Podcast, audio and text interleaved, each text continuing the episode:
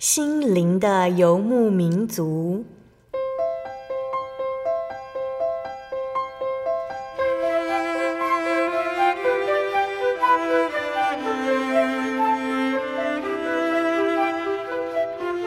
在这个谁都不管谁的后现代社会里，每个人的心灵都是游牧民族。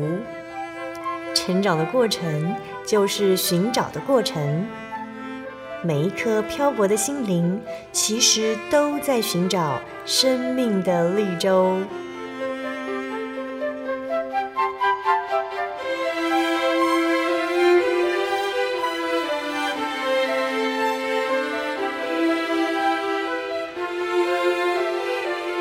本节目由真耶稣教会台湾总会制作，欢迎收听。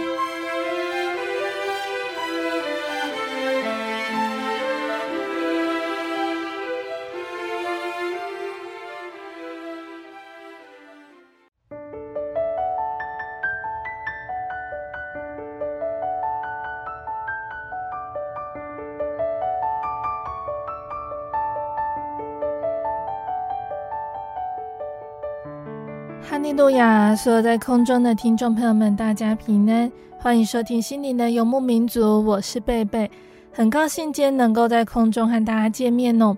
大家这个星期过得愉快吗？今天要播出的节目是第一千四百一十三集《小人物悲喜管理神所赐的产业》。今天的节目呢，是由喜悦为大家采访的。节目邀请了真耶稣教会台东教会的张乃文执事娘来分享她的信仰体验。那相信听众朋友们都很想赶快聆听到执事娘的分享哦。那我们先来聆听一首诗歌，诗歌过后，我们就会来播放喜悦为我们采访的见证哦。我们要聆听的诗歌是赞美诗的八十九首，主恩更多。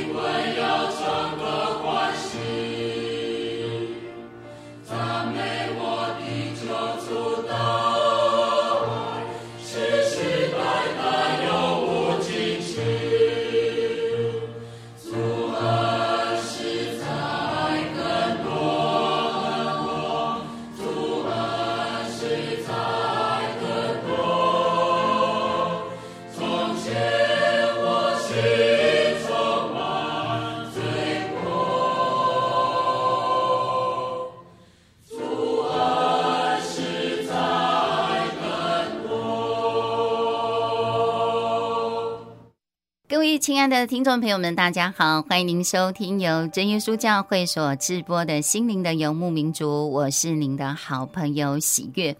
讲啥时代哈，有一个俗语话，安尼来形容早人生产的过程，迄个风险哈，讲做呃生会过烧酒香，生未过四地帮哈。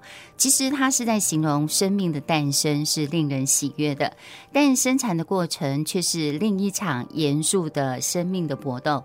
今天呢，我们邀请到台东教会张乃文执事娘来和我们分享她意外的怀孕、迎接第三胎的同时，面对胎儿提早一个月的出生，并且期待绕颈三圈哦，而且绕颈三圈以外还加上一个。大贞洁哦，如此惊心动魄的生产过程，神如何看顾保守，让他们一家人得着意外的恩典呢？我们一起来欢迎今天的主讲张乃文执事娘，执事娘您好，哈利路亚，喜悦你好，空中的朋友大家好。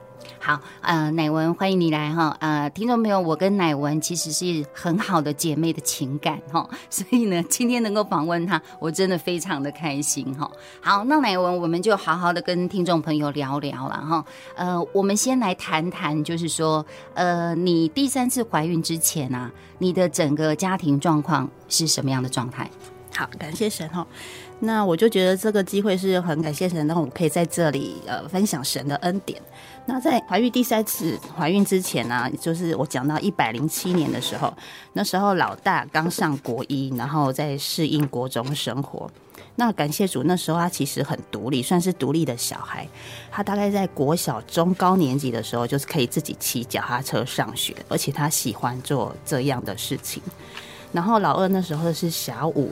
然后老二的状况就比较，爸爸比较疼，然后我就必须要当他的司机，嗯，然后载他上学、下学这样放学，嗯哼。那先生的状况就是他在教会有一些职务上的需要，所以是那时候是晚上他会自己去开会或者是做家庭访问的工作，嗯。那那时候因为小孩也大了，然后我们很很感谢神的事情，他们愿意在晚上的时候可以一起唱诗、一起读经。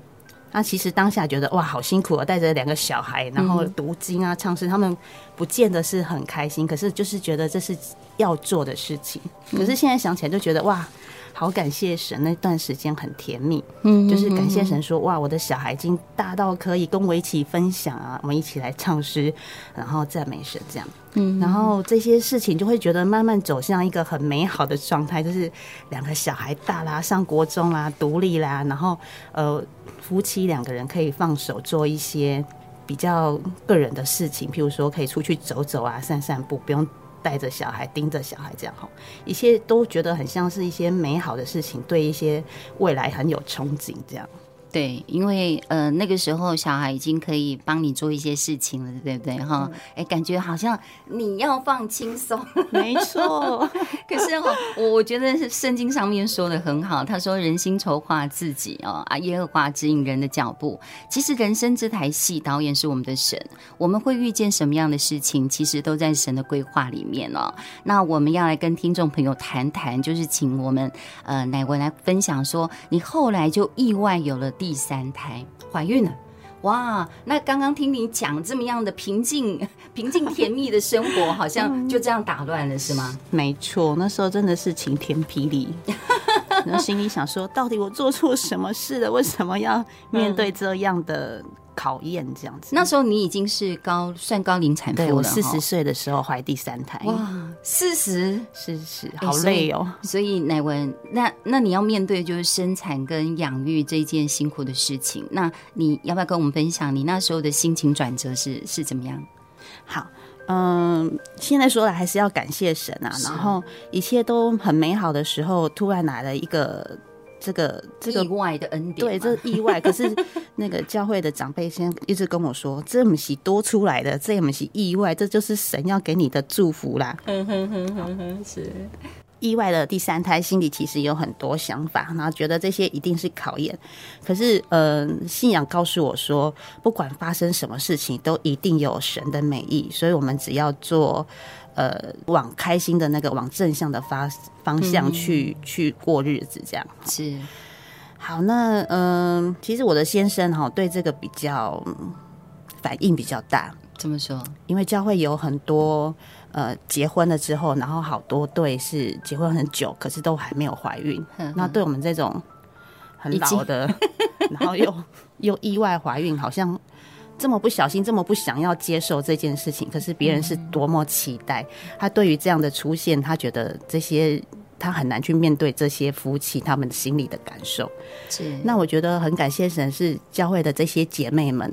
然后知道我怀孕的时候，他们带的是很开心的来跟我互动，然后来摸摸我的肚子啊，或是问问我的身体状况。嗯嗯嗯嗯。然后好像是我们一起怀孕，一起面对这件事情。哦，还有别的姐妹跟你一起的？啊、呃，没有，他们就是还没有怀孕，啊只是觉得说，你感觉对，他可以陪着我一起，然后我好像也跟他一起可以。可以感受这这段不舒服或者是一种喜悦的过程，这样是。那我都觉得是神特别的安排，那也是对神来说是让我们学习的地方，这样是。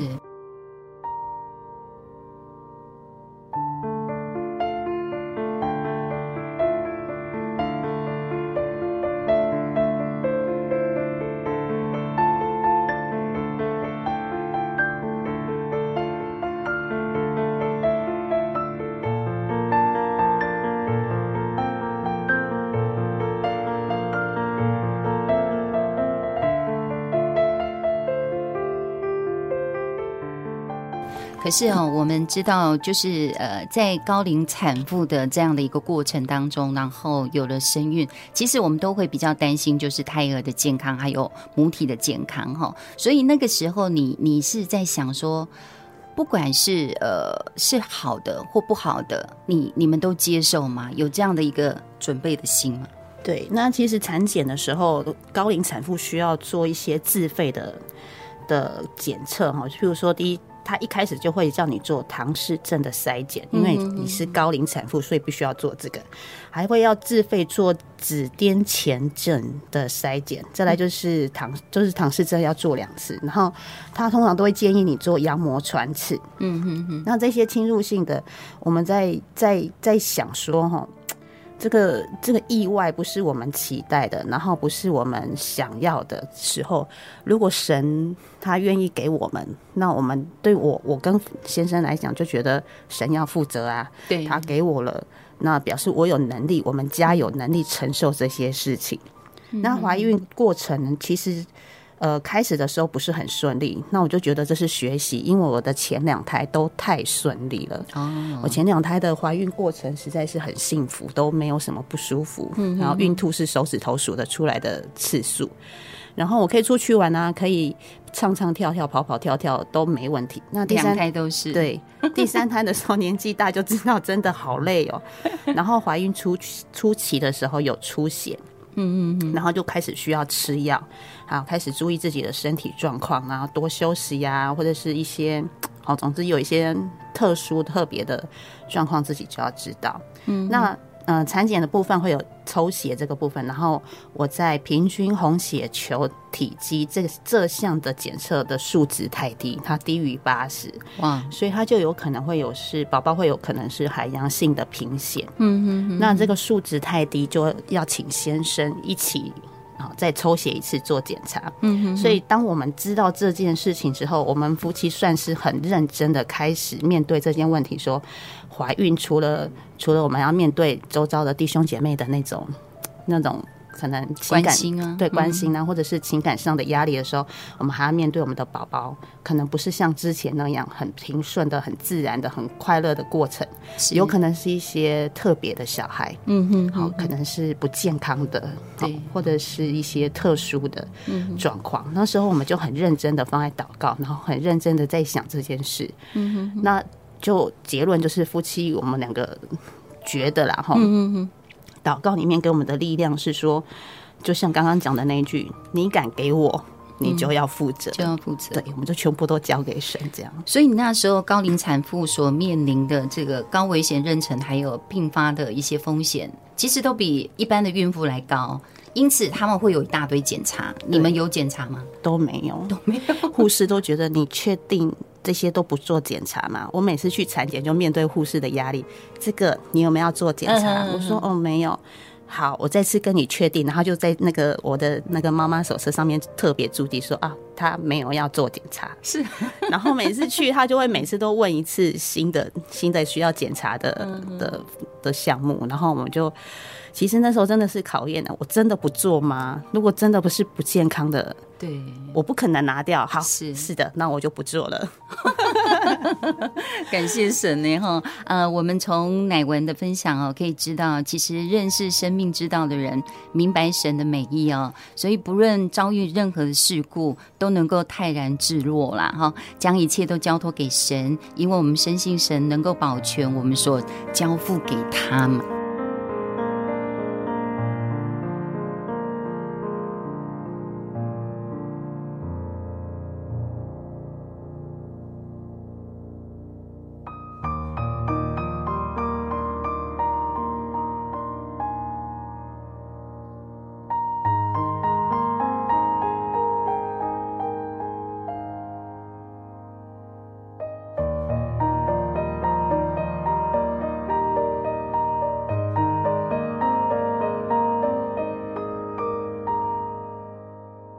我们呃，就是我我们知道说你在怀孕产检的过程，其实呃那个波折呃，在依靠神，神也看顾保守。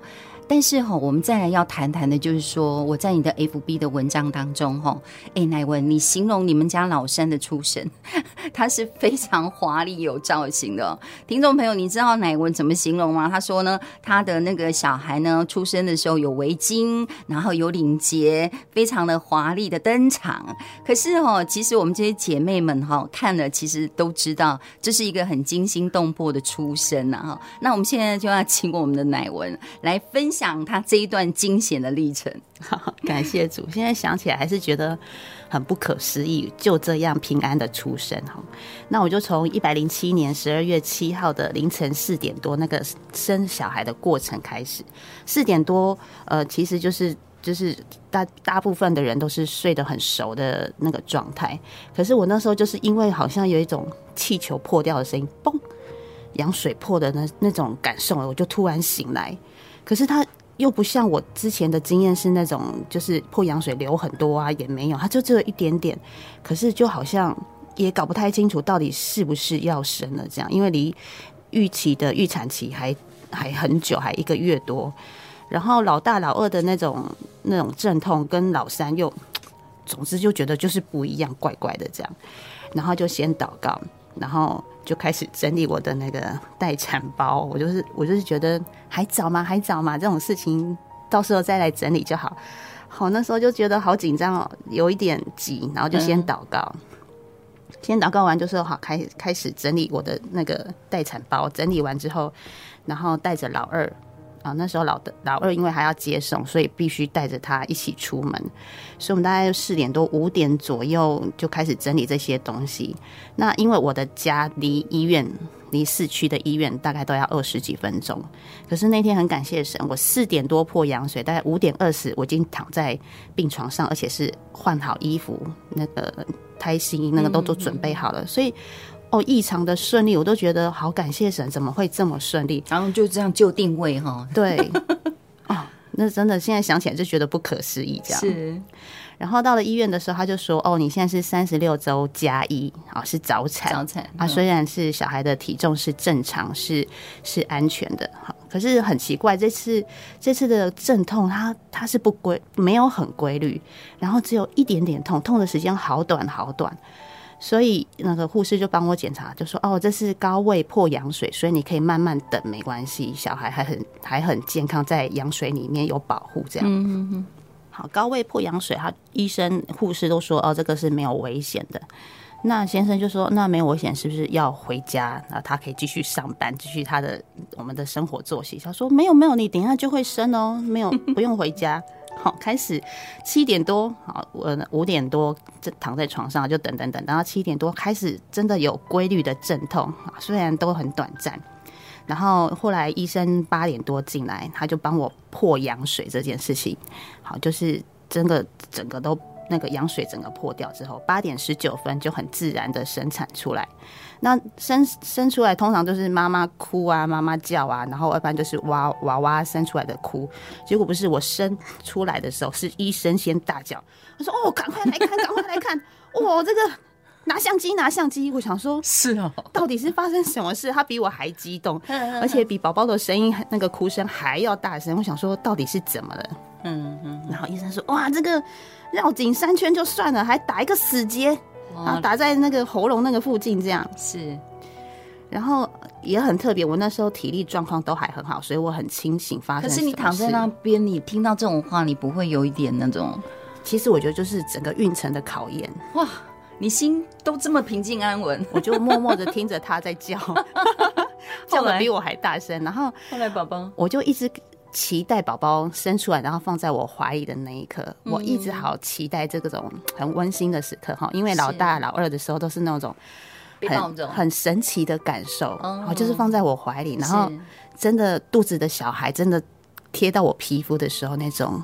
很奇妙的甜蜜的感受，可是这小孩，我就看到他出生，然后医生很惊讶的要拿相机拍照，然后他就默默的就被抱走了。我就心里想说，对，老三就是考验啊。到开始他就，我就心里知道他可能有一点状况，只是状况到什么样的程度是我不知道。那时候其实就一直在默祷，嗯，默祷也不是说求他平安，也不是什么，反正就是默祷，然后让。让神求神让我可以平静安稳，这样哈，不要太太激动，不要想太多，这样子。嗯嗯嗯嗯。然后他就看着他出去，然后我先生就跟着被叫出去，就想说：“哎呀，好，知道了，好。”然后后来告知先生就说：“啊，那个宝宝因为呼吸有窘迫的状况，然后黄疸指数偏高，然后需要住保温箱，还要装呼吸器。”然后，如果呼吸的状况一直指数没有提升，不好，状况不好的话，就要转到比较大的医院，要转到新生儿加护病房。嗯哼哼。那那时候先生是直接跟护士面对这这样的事情，我算是他已经认识过的那个的的告知，我都觉得。到底怎么了？嗯哼，我有做错什么事吗？是，是我怎么让小孩这么辛苦？嘿，那可可想先生第一当下那种心情震撼力应该更大。嗯嗯嗯嗯。那很感谢神是，呃，我们选的这间医院很特别，就是产房跟休息室是在同一间，我不需要移动，我不我也不需要移动床，是，我就真的生完他处理完，然后帮我缝合什么之后。我就可以静静的继续躺在床上，然后所有的医护人员全部都清空。嗯，那时候就真的很安静，然后跟着先生，然后跟着老二，在在同一个房间，然后我们就一起祷告，然后就觉得这一切都来得好快。嗯，然后我们就好好享受现在这个时光。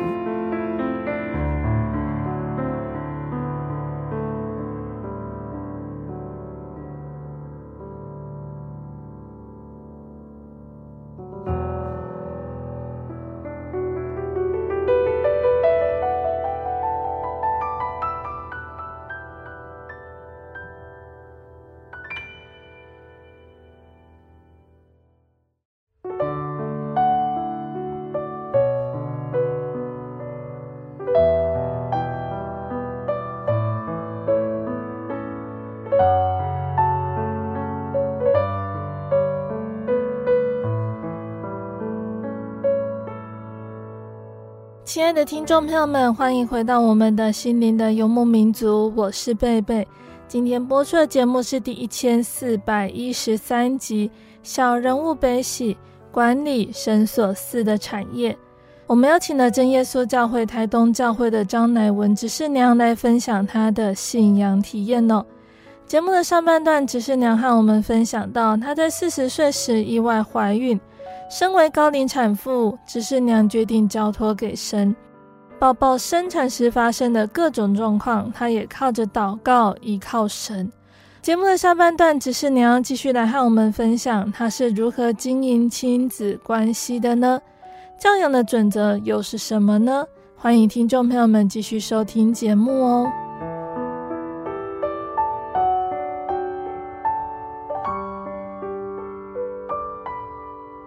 那我想你这样的心境让我想起哦，诗篇一百三十一篇这个经节，我的心平稳安静，好像断过奶的孩子在他母亲的怀中。我的心在我里面，真像断过奶的孩子啊！以色列啊，你当仰望耶和华，从今时直到永远。在刚刚，听众朋友听到我们乃文姐妹哈，呃，她来分享这整个生产的过程，跟呃，听到孩子呃，这脐脐带绕颈三圈，再加上打个死结，他还能够这样的呃向神祷告，然后得着那份平静安稳。我相信听众朋友应该呃很想来认识这一位神，来信赖这一位神。为什么在这样的一个紧急状态之下，还能够这么平静？说哦，这就是考验。就接受吧，就顺服吧。所以到最后，你们是状况就就住到病房吗？还是对小孩其实就是一直在那个婴儿室啊，然后保温箱我们都不能进去的。然后其实那时候一直有一个经节在我的心中环绕，他是说：若不是耶和华帮助我，我就住在极境之中了。这个极境不是快乐的那种安稳之地，而是一种很凄凉，然后是可怜的、阴暗的。好，可是如果不是耶和华，我没有办法承受这些。痛苦，哈，没有办法承受这些很负面的环境给的讯息。嗯，所以如果不是耶和华帮助我，我不可能平静的跟先生还有小孩在病房还可以这样开心的对说说话，开心的分享一下我们接下来可能会遇到的事啊，或者是儿子很开心说耶，今天不用去上学，哦，就是我们还是处在一个很算是安稳的环境的一个空间哈。是，这我就觉得真的是神的帮助。嗯哼哼。所以你们后来呃，宝宝检查以后呢，是呃，还有什么样的状况？他其实就是我我们可以从远远的地方去看他，就是在他的那个保温箱里面，嗯、然后他就是戴着眼罩。然后手好像，我们就说很像装平板，因为因为有一个板子，然后上面有好多仪器，嗯，然后嘴巴有一个很大的呼吸器。这是我第一次看到他的时候，是我看到他的感受就好像我是在看新闻吧，这是一个特殊特殊婴儿，然后新闻在播放的那个那个画面，我都觉得这样的小孩，很心疼吧？对，好心疼，好可怜。然后他的身体虽然不是瘦小，是是肿肿的，然后就是觉得。还是很心疼，这么小的那个那个手啊，那个脚都还这么细，这么就要面对这么多的仪器，其实当下是很心疼。可是我还是没哭出来，我都觉得神那时候让我好坚强哦。哎、欸，可是我来我我很想问你哦，像呃，你你刚刚才出生，然后就看到孩子这样，你没有一点点的呃软弱跟害怕吗？在那当下，欸、你看到小孩。贴这个又贴那个，然后整个那个瘦巴巴的又又早产，你都没有一点点真的没有哎，真的好神奇哦！当下就是静静的看着他这些线接到哪一个仪器，他总共有几个仪器在照顾他，我都觉得哇，这个。一开始就觉得哇，这些仪器好神奇，就这样子维持一个小孩的生命，然后呼吸啊什么。再来过去看他的时候，很感谢神，他的指数就越来越漂亮，然后呼吸器就拿掉，然后就变成开始只会冒泡泡，嗯，然后就开始询问医生说，哎，这个冒泡泡是什么意思啊？他就会解释说，啊，小孩就很状况很好，可能嘴巴有一些脏东西，他会吐出来，表示他的呼吸状况是越来越好。那我们就在心里真的很感谢神，可是那个表情都还是。没有什么特殊的表情，就是还很冷静这样。其实心里已经在翻腾，说哇，感谢主，感谢主。那其实那时候我一直好介意一件事，就是说这个宝宝一开始出生就没有到我的怀里，我怎么喂母奶？是，我就跟神说，你所有事情都可以发生，都可以拿走，可是喂母奶这件事情，你觉得很重要，非常重，我觉得非常重要。这是神一个很奇妙的。一个祝福的感觉哈，就是你可以喂母奶，从你的身上就可以养一个小孩的那种奇妙的经验，我都觉得这是个好重要，对我来说很重要。后来神有给你吗？就在呃第二天的晚上十一点，然后我护士就跟我说：“哎，你可以来抱小孩哦。”那我说：“我可以把他从那个。”那个什么保温箱，保温箱拿出来嘛？他说可以，可以哦。我就真的把它抱起来，然后他身上的那些管子什么都没有了，就剩下眼罩，然后就是手上还有一些那个透气胶带，可是管子什么都没了。然后就把它抱在怀里，那种很实在的感觉，这是一个生命。嗯，好，这是刚前几天我们曾经相处了十几啊九个月多的那个生命在我手上，然后我就说好，我要来喂母奶。可是那时候根本就没有没有母奶，因为那时候自己会知道就是会有胀奶的状况。可是那时候当下都没有，可是我就硬要他赶快来，不然我怕我怕我以后就没有机会了这样哈。然后我就把他叫醒，然后护士说。他会一直睡觉，他的他的进食状况不好，然后要我叫醒他，那我就真的在那时候喂了母奶。那所谓的喂母奶，就是就是是抱在怀里，然后让他有那个寻找那个的的反应这样而已，也不是真的为。可是，在当下我就流下眼泪。哇，感谢神哦，那真的是很奇妙、很奇妙的恩典哦，呃。那后来你们宝宝好像呃张老三他就正常了，然后你就你们就顺利的出院。后来回诊为什么还是有一点状况？好，很神奇，一开始跟我们说可能会住到加护病房，可是三天后就是跟着我一起健康出院。然后在回诊的时候。他就说：“哎、欸，你的黄疸指数还是偏高哦。那其实我不是很担心，因为我可能个人的体质的关系，我前两胎也都是黄疸指数过高，哦、呵呵可是没有高到这个程度需要住院。然后医生跟我说，我觉得你们还是让宝宝住院哈，我们来观察比较安全。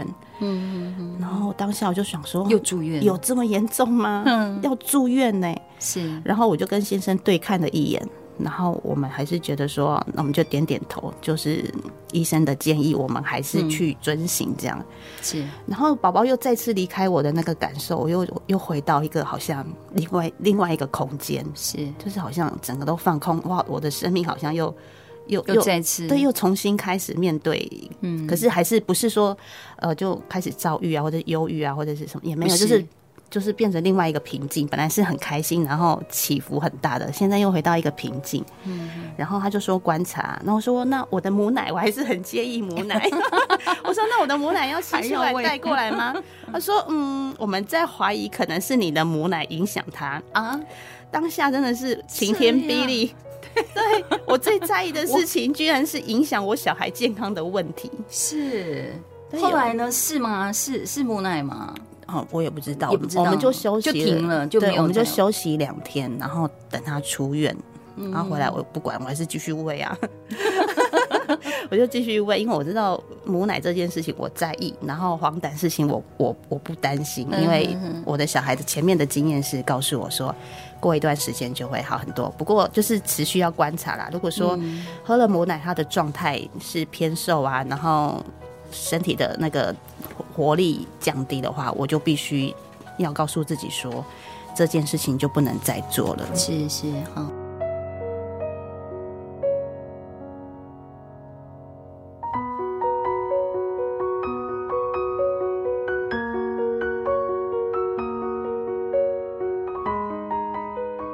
当然知道哈，后来我们张老三哈也都很平安健康的长长大哈啊，今年已经四岁了，对不对？对。哎呀，听说他很甜呢，而且常常要抱抱亲亲哦，说我爱你。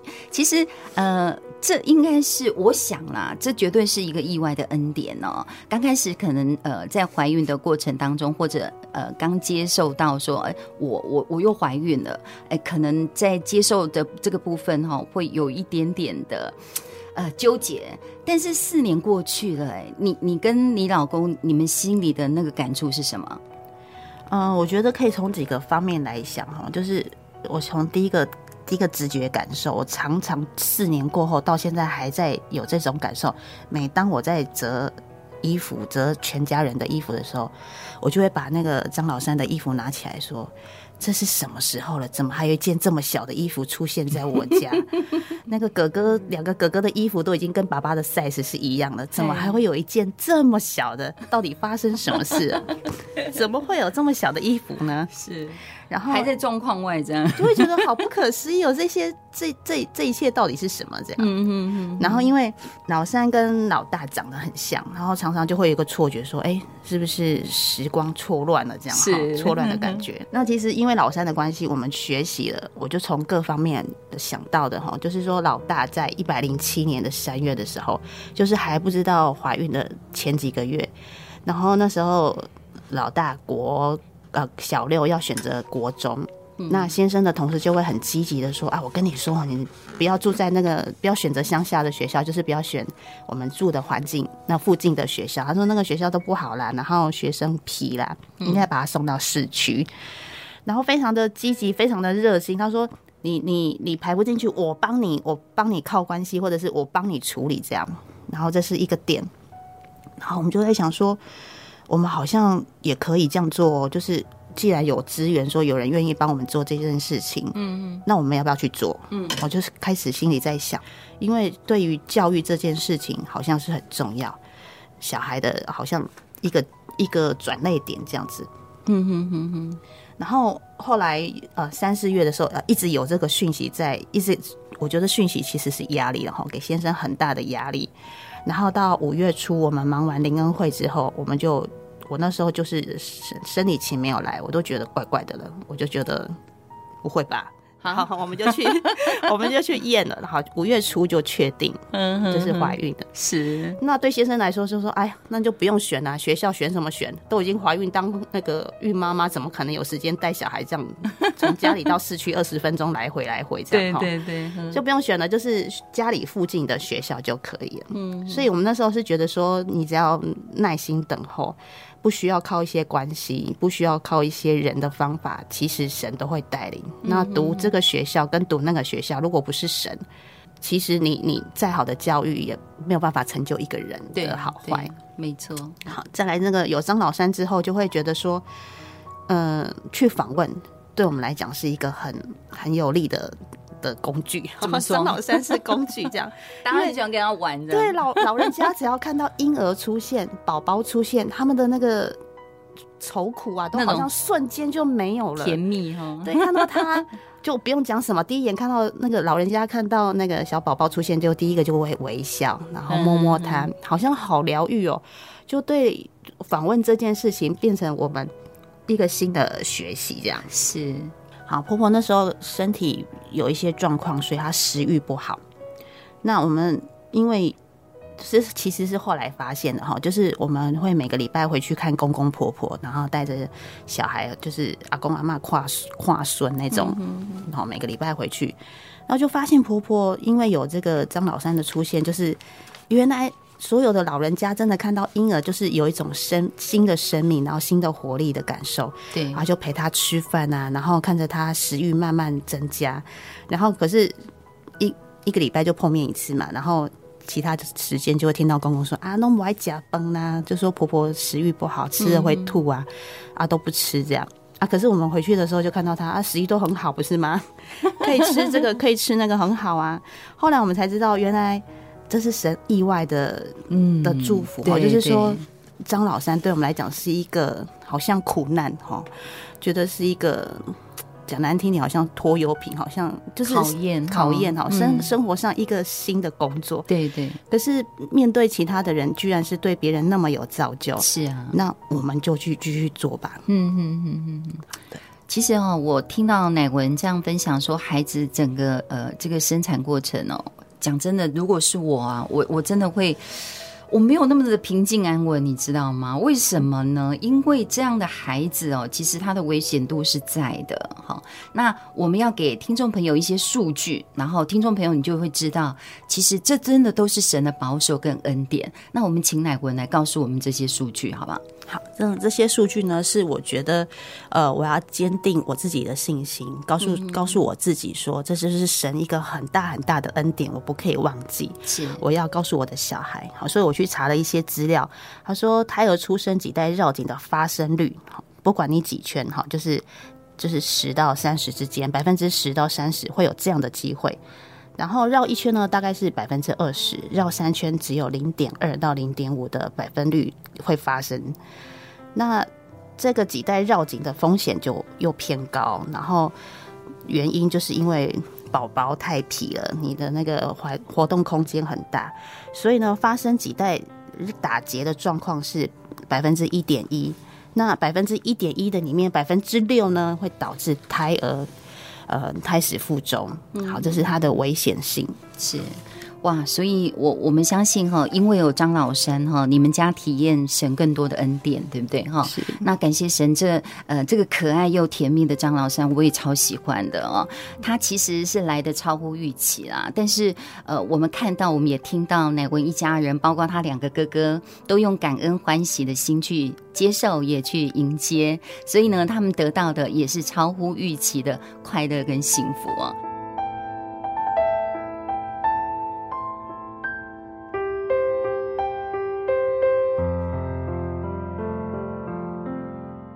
好，那我们再来要谈的哦，吼，剩下没有多少时间，我们要谈教养。其实我我觉得教养是一件很辛苦的事情，但是在圣经里头最美的画面就是教养儿女到老都不偏离啊。但是乃文，你有两个青春期的哦，然后一个 幼儿期啊，对，那你怎么样经营亲子的关系？那你们教养的准则是又是什么？啊，说到这个，其实我们夫妻都蛮惭愧的。我们没有在，没有很认真的所谓经营跟就是学习怎么教养方面哈，我们没有涉略太多，就是没有像没有去读太多书啊。那我们两个感谢神，就是我们夫妻的想法是一致的，我们也没有什么讨论，就是我们在生活中发现我们的教养方式，就是我们会要求。我们会带我们的小孩到教会，嗯，那其他的我们就不太要求。是我们要求他的是在教会你的聚会，哈，你的祷告，哈，要很认真。然后在教会的服侍工作，你要很认真。其他的我们好像就不太会要求。嗯哼。那我们的想法是说，嗯、呃，你你认识神，神就会带领你一切。你想要跟神求智慧、求健康，这些对神来说都是轻而易举的事情。可是我们希望小孩学习的是，你要敬畏神，你要认识神，你要体验神。嗯，所以我们夫妻的做法、好想法，大概就会是我们在生活上让他学习体会神。然后学习去依靠神，学习是说神跟他之间的关系，嗯，好是什么？是亲近的呢，还是疏离的？还是只是一个呃圣经上面写的一个故事？哦、呃，不是真的。我们可能就是在生活上找任何机会，让他去有。有有这个经历，说哦，这个神是我的，我可以放心的依靠他，我可以把我的困难交给他。可是你前面两个孩子好像来到了青春期，他们没有没有一些叛逆嘛？比如说呃，教会的一些活动啊，或者是他有自己的呃主见跟想法，不会想要跟你沟通吗？我觉得他们真的很感谢神哎，我们家的叛逆叛逆期都在国二这个地方 就过了这个坎站，很奇怪，都在国二的时候。就会两个个性就会变得好像另外一个人，一个人就老大的那个状况是会突然很暴躁，很很很没有办法接受他面对的事情，然后就会。大哭或者是大叫，然后做一些很让我们觉得翻翻白眼。你现在是什么状况的事？可是很好的是他，他可能个个性可能跟我比较像，就是来得快去得也快。是，可能上一秒是那种暴躁，然后暴跳如雷，可是下一秒他就又恢复平静。那我就想说，哇塞，这个荷尔蒙作祟蛮严重的。可是很神奇哦，很感谢主，国二之后他就恢复正常，一切平静。国三的时候就很顺。嗯哼哼哼。然后就开始很期待老二的国二，然后就很可怕。老二的那个国二又是跟哥哥完全不同的那种叛逆，他就是什么话都不讲，是就板着脸，然后你问他，他也不见得会回答，然后就是不太理你啊。如果愿意回答的时候，他就会用很很让你不舒服的语气跟你说话，就是做什么呢？很凶哦。所以老大老二是完全不同个性的。那你你们家有手机问题吗？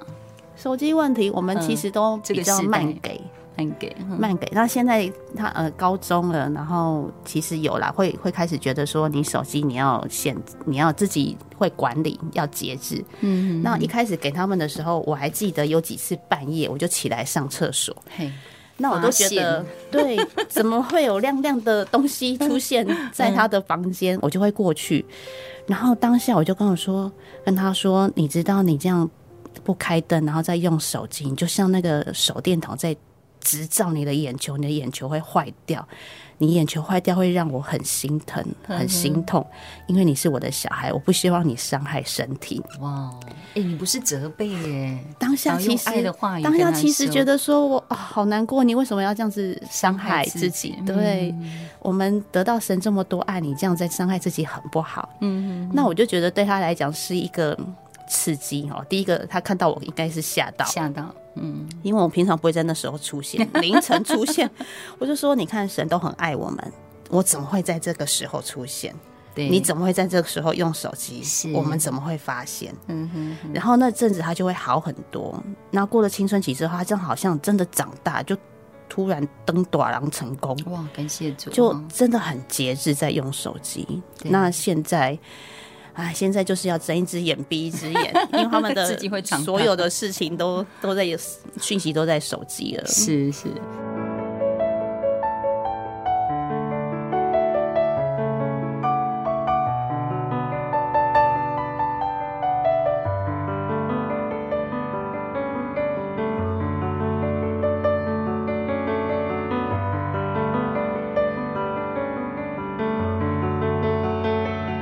其实我们从乃文的这个教养哦，他当然客气的说哈，他们没有特别的花心思啊。但是其实，在神的家里面哈，也真的不用太特别的花心思，只要让真理呢深入家庭，成为亲子当中的一个沟通的桥梁跟平台，然后让圣经神的话成为我们彼此共通的语言哦，这样青春期遇上更年期呢，这个难题就容易解决了哈。是好，那我们最后呢要来呃。来来，请我们乃文分享哦，就是说，你从小在教会长大哦，那你的信仰其实并非也就此一帆风顺，你总能用一颗最单纯的心去面对信靠这位神。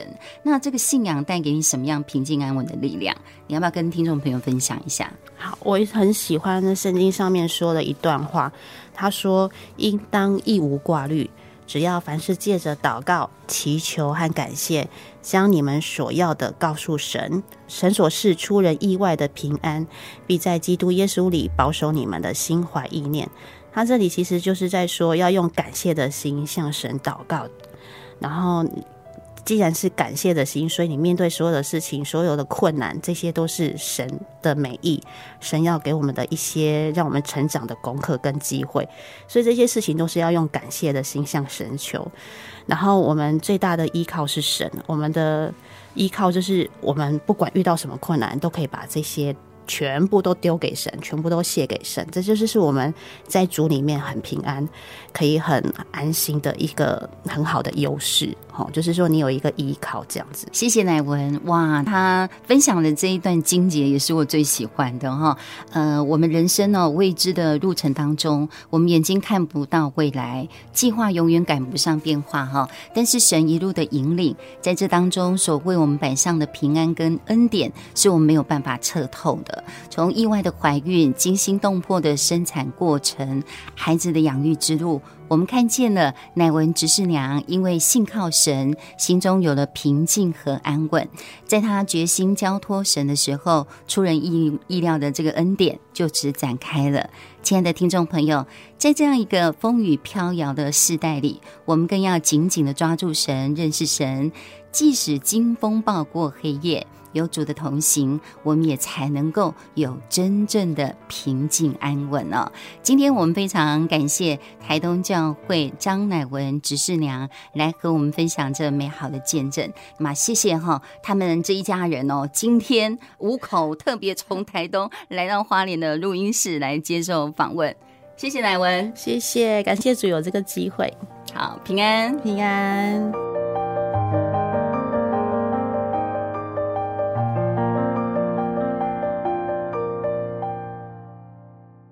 亲爱的听众朋友们，执事娘的分享就到这里了。期盼今天的见证可以让大家明白主耶稣的慈爱和恩典。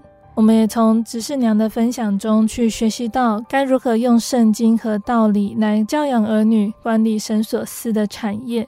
那在节目的最后，贝贝要再来和听众朋友们分享好听的诗歌。我们要聆听的诗歌是赞美诗的三百八十首，主是我生命标杆。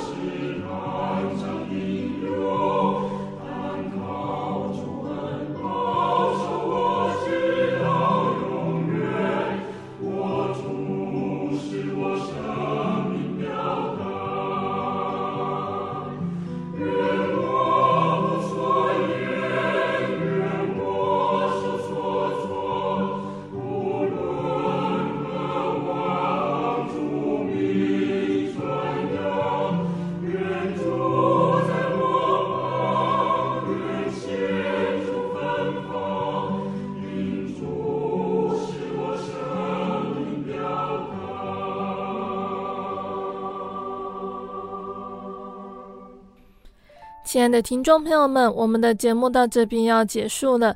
如果喜欢今天的节目，欢迎来信索取节目 CD。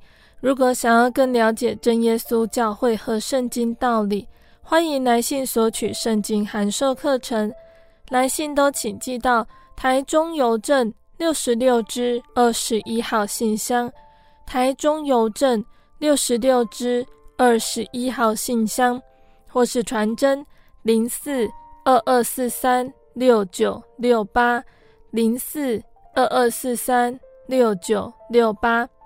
我们更欢迎听众朋友们亲自来到真耶稣教会参加聚会，或者是收听、收看真耶稣教会的线上直播，一起共享主耶稣的恩典。想要聆听更多心灵游牧民族的节目，可以上网搜寻喜信网络家庭收听线上广播。那心灵游牧民族也有自己的 App 了。不管是使用 ISO 系统或者是 Android 系统的朋友，都可以下载我们的 App，随时收听。那心灵游牧民族也持续在 Podcast 平台上更新播出节目哦。听众朋友们可以使用你习惯聆听的 Podcast 平台来搜寻收听更多的节目，并且分享给你的亲朋好友哦。最后谢谢你收听今天的节目我是贝贝我们下个星期再见哦。我的心是一只鸟飞行借一黄昏雨破晓阳光下